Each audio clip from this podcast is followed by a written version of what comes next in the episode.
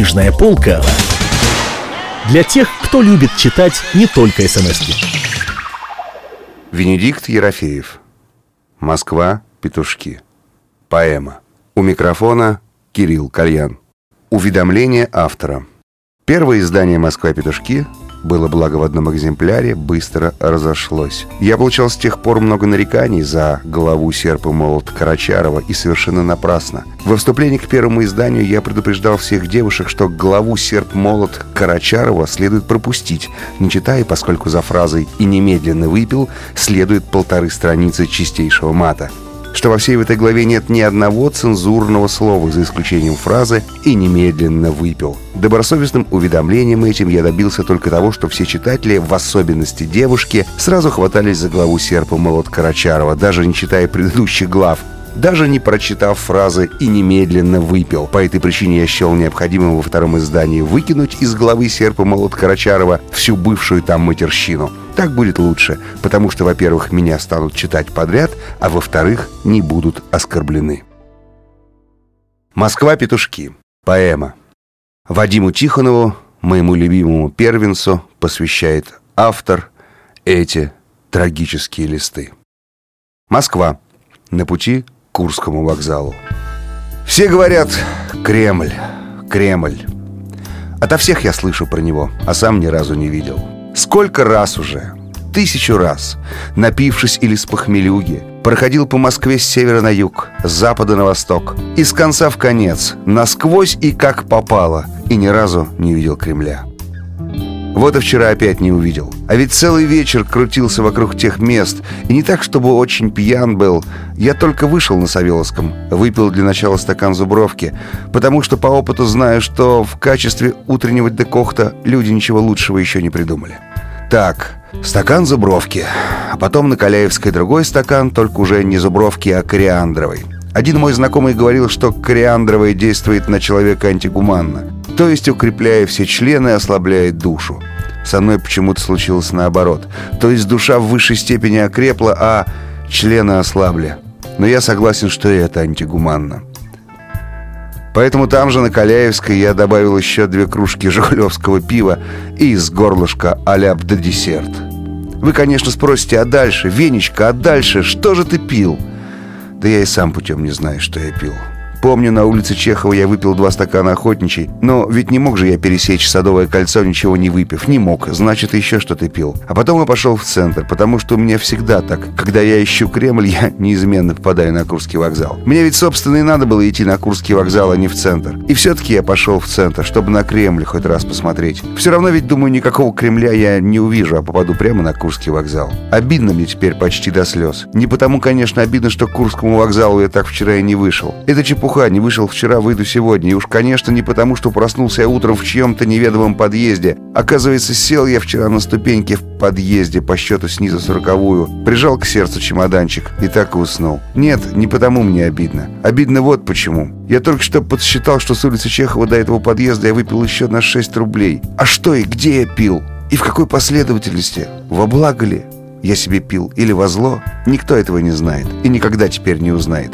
Ведь не знаем же мы до сих пор, царь Борис убил царевича Дмитрия. Или наоборот. Что это за подъезд, я до сих пор понятия не имею. Но так и надо.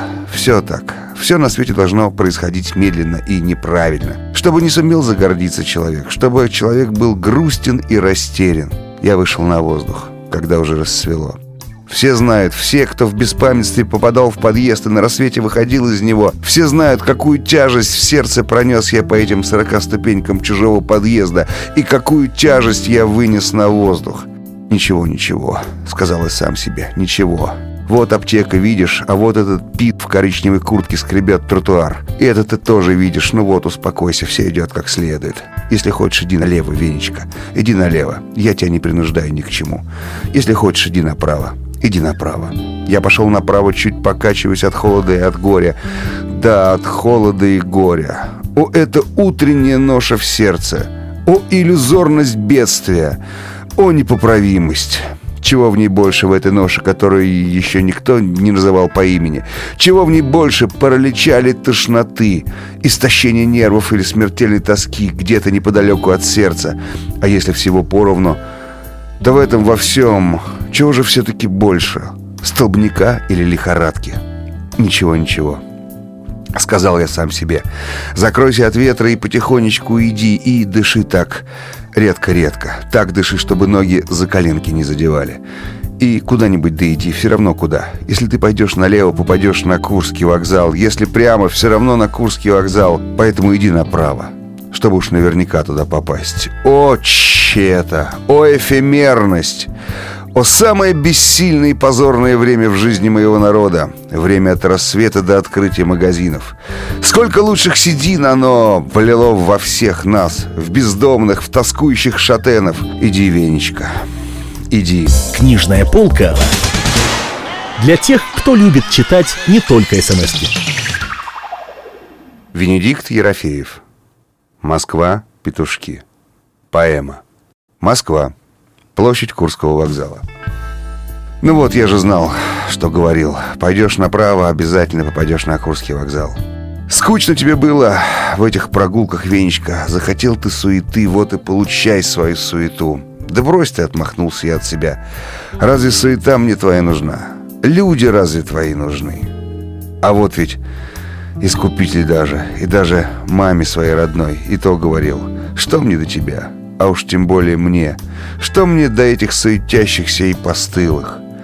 Я лучше прислонюсь к колонне и зажмурюсь, чтобы не так тошнило. Конечно, Венечка, конечно, кто-то запел в высоте так тихо, так ласково-ласково. Зажмурься, чтобы так не тошнило. О, узнаю. Это опять они, ангелы Господни. Это опять вы. Ну, конечно, мы. Опять так ласково. «А знаете, что ангелы?» — спросил я тоже тихо-тихо. «Что?» — ответили ангелы. «Тяжело мне». «Да, мы знаем, что тяжело», — пропели ангелы. «А ты походи, легче будет. А через полчаса магазин откроется.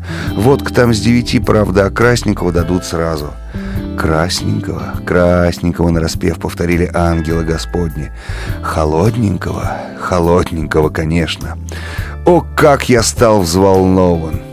Вы говорите, походи, походи, легче будет. Да ведь э, ходить-то не хочется, вы же сами знаете, каково в моем состоянии-то ходить. Помолчали на это ангелы, а потом опять запели. А ты вот чего. Ты зайди в ресторан вокзальный. Может, там что есть? Там вчера вечером херес был. Не могли же выпить за вечер весь херес? Да, да, да, я пойду, я сейчас пойду, узнаю. Спасибо вам, ангелы. И они так тихо-тихо пропели «На здоровье, Веня». А потом так ласково-ласково. Не стоит. Какие они милые. Ну что ж, идти так идти. И как хорошо, что я вчера гостинцев купил. Не ехать же в петушки без гостинцев. В петушки без гостинцев никак нельзя. Это ангелы мне напомнили о гостинцах, потому что те, для кого они куплены, сами напоминают ангелов. Хорошо, что купил. А когда ты их вчера купил? Вспомни. Иди и вспоминай. Я пошел через площадь, вернее, не пошел, а повлекся. Два или три раза я останавливался и застывал на месте, чтобы унять себе дурноту. Ведь в человеке не только физическая сторона, но и духовная сторона есть. И есть больше того, есть сторона мистическая, сверхдуховная сторона. Так вот, я каждую минуту ждал, что меня посреди площади начнет тошнить со всех сторон, со всех трех сторон. И опять останавливался, и опять застывал. Так когда же ты вчера купил свои гостинцы? После охотничьей? Нет, после охотничьей мне было не до гостинцев. Между первым и вторым стаканом охотничьей? Тоже нет. Между ними была пауза в 30 секунд. А я не сверхчеловек, чтобы в 30 секунд что-нибудь успеть. Да, и сверхчеловека свалился бы после первого стакана охотничьей так и не выпив второго. Ты когда же, Боже милостливый, сколько в мире тайн? Непроницаемая завеса тайн. До кориандровой или между пивом и аляп до десертом. Вместе с вами поэму Венедикта Ерофеева «Москва-петушки» читал Кирилл Кальян.